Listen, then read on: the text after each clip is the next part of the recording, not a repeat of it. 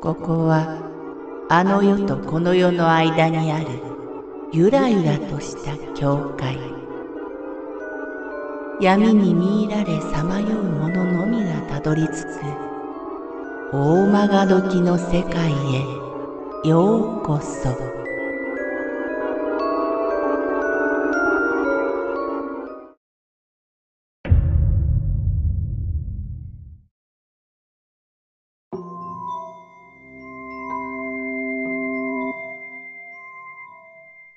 見つめあれは2001年の季節は秋だったように記憶しています。私が東京都心にある某デパートの中で働いていた時の話です。私の勤めていたお店は入浴剤や部屋のフレグランス、世界各国のインセンスなど、おしゃれな生活雑貨を取り揃えています。私は接客やレジ打ち、商品のディスプレイなどの仕事をしていました。不思議な出来事があったのは、あたりが赤く夕焼けに包まれている時間のことでした。ブースにはだいたい男女5人ほどの販売員が待機しているのですが、休憩に行ったり品出しをしている時間帯で、平日でもあったので、レジの中には私一人だけの状態でした。レジからほぼ正面に見える三列の陳列台の前に、インセンスを選んでいる女性の横顔が見えました。色の白い女性で、髪は肩まで上品なベージュのコートを着ていたように思います。彼女に目を留めた瞬間、彼女は察したかのように振り向いて、正面のレジの中にいる私を見ました。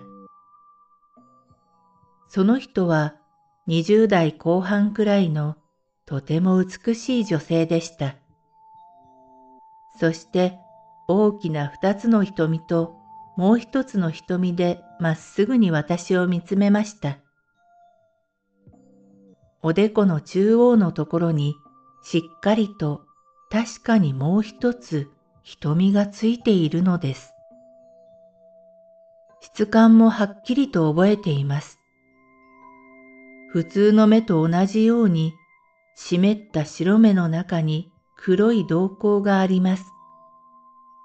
ただ、その瞳は見開いたままで、瞬きする感じはありませんでした。額に少し前髪がかかっていましたが、その第三の目を隠そうとする雰囲気はみじんもなく、反対にすがすがしいほどの視線で私をまっすぐに見たのです。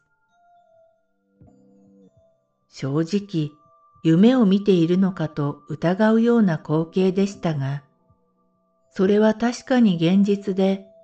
彼女はとても崇高なオーラを放ち、その三つの瞳で見つめられていることを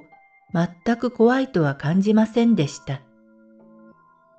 それどころか、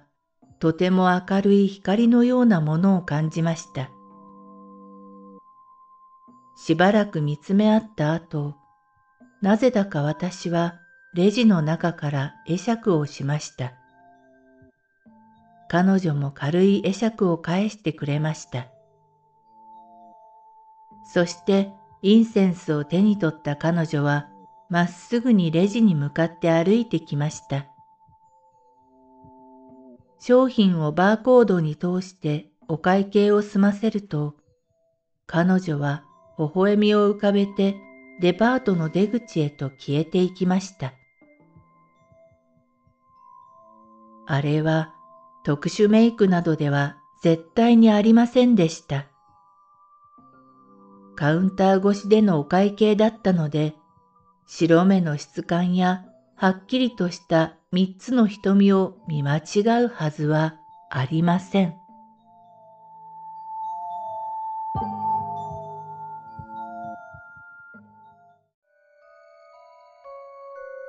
この番組は